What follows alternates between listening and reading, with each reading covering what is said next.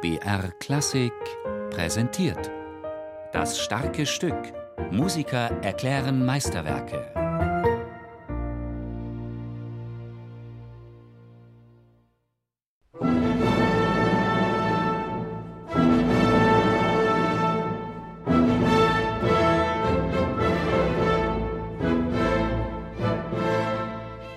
Schon sehr früh in ihrer musikalischen Ausbildung beschäftigte sich Arabella Steinbacher mit Dvořáks Violinkonzert. Einerseits war die 13-Jährige fasziniert von den slawischen Melodien, andererseits fiel ihr aber auch auf, dass das Stück durchaus nicht so in die Finger geht wie andere Konzerte der Violinliteratur.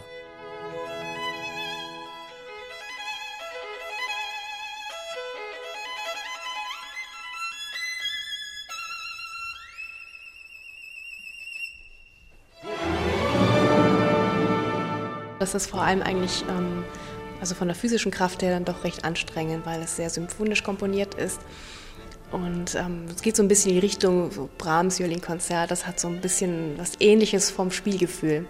Also viele Akkorde, viele große Striche und muss schon viel Kraft anwenden und große Bögen ziehen.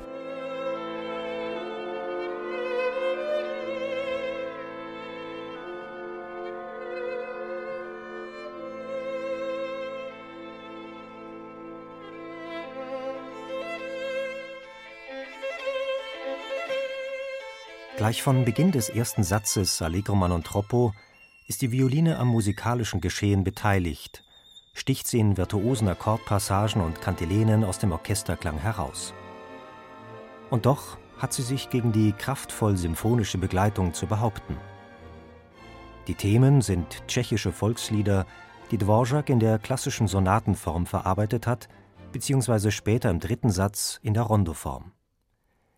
Doch nimmt sich der Komponist Freiheiten von dieser Form heraus. Eine Rolle spielte hierbei auch der Einfluss des Geigers Josef Joachim.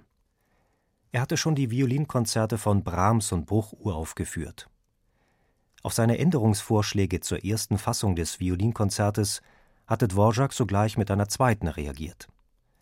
Aber auch über diese war Joachim nicht glücklich.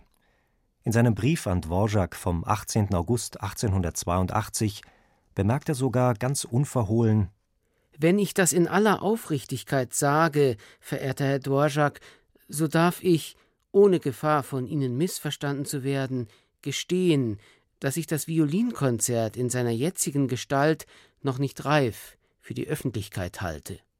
Bei Arabella Steinbacher löst diese Kritik Josef Joachims Erstaunen aus. Eigentlich wundert es mich, weil es ist einfach so eine schöne Musik.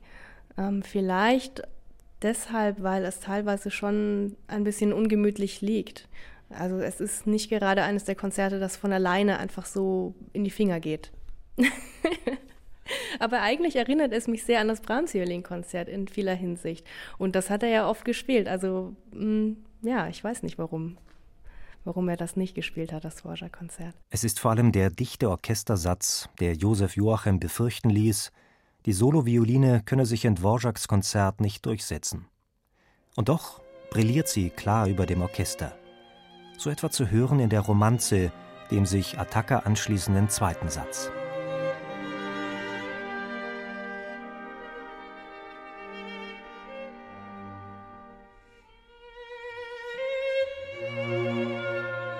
In warmem Glanz kann der Solist hier empfindungsreich schwelgen, bevor ihn im dritten Satz eine strenge Rondoform erwartet, bei der es gilt, mit dem Orchester eng im Kontakt zu bleiben. Für Arabella Steinbacher, die als solistische Interpretin offen ist, was Tempowahl und Phrasierung angeht, ist solches Zusammenspiel kein Problem.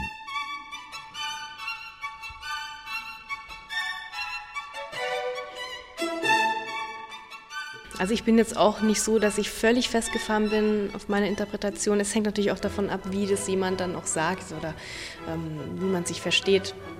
Ich bin eigentlich auch sehr flexibel und wenn jemand, wenn man mal eine Tournee hat und man sagt, okay, jetzt machen wir es doch heute mal ein bisschen zügiger vom Tempo oder wir lassen uns an bestimmten Stellen mehr Zeit, dann warum nicht? Ich meine, man muss ja nicht immer gleich spielen.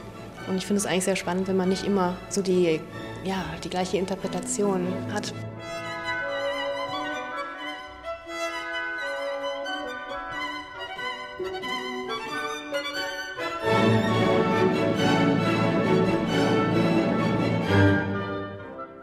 Stilistisch gehört das Violinkonzert von Antonin Dvorak seiner sogenannten slawischen Periode an, jener Zeit zwischen 1870 und 1880, in der sich der Komponist mit besonderer Intensität der heimatlichen Folklore zuwandte.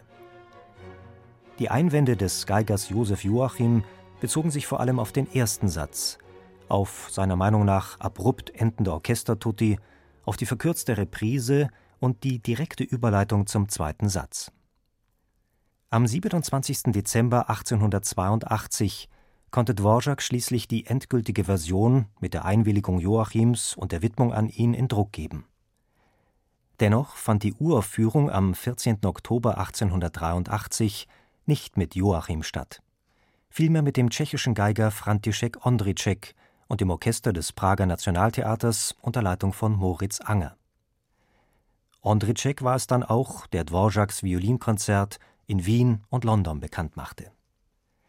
Zu den zahlreichen Interpreten, die das Werk bis heute gespielt haben, gehört Josef Suck, ein Vorbild für Arabella Steinbacher. Ja, ähm, vor allem die Aufnahme von Josef Suck war für mich besonders interessant, natürlich auch durch die Verbindung zu Dvorak war das wirklich sehr inspirierend, seine Aufnahmen zu hören. Aber ich habe ja gerade bei dem Konzert eigentlich kaum Aufnahmen vorher gehört. Ich habe mich eher selber damit auseinandergesetzt. Das Ergebnis dieser Auseinandersetzung ist eine sowohl in technischer Hinsicht brillante, wie auch musikantisch und mit Werf interpretierte Solopartie.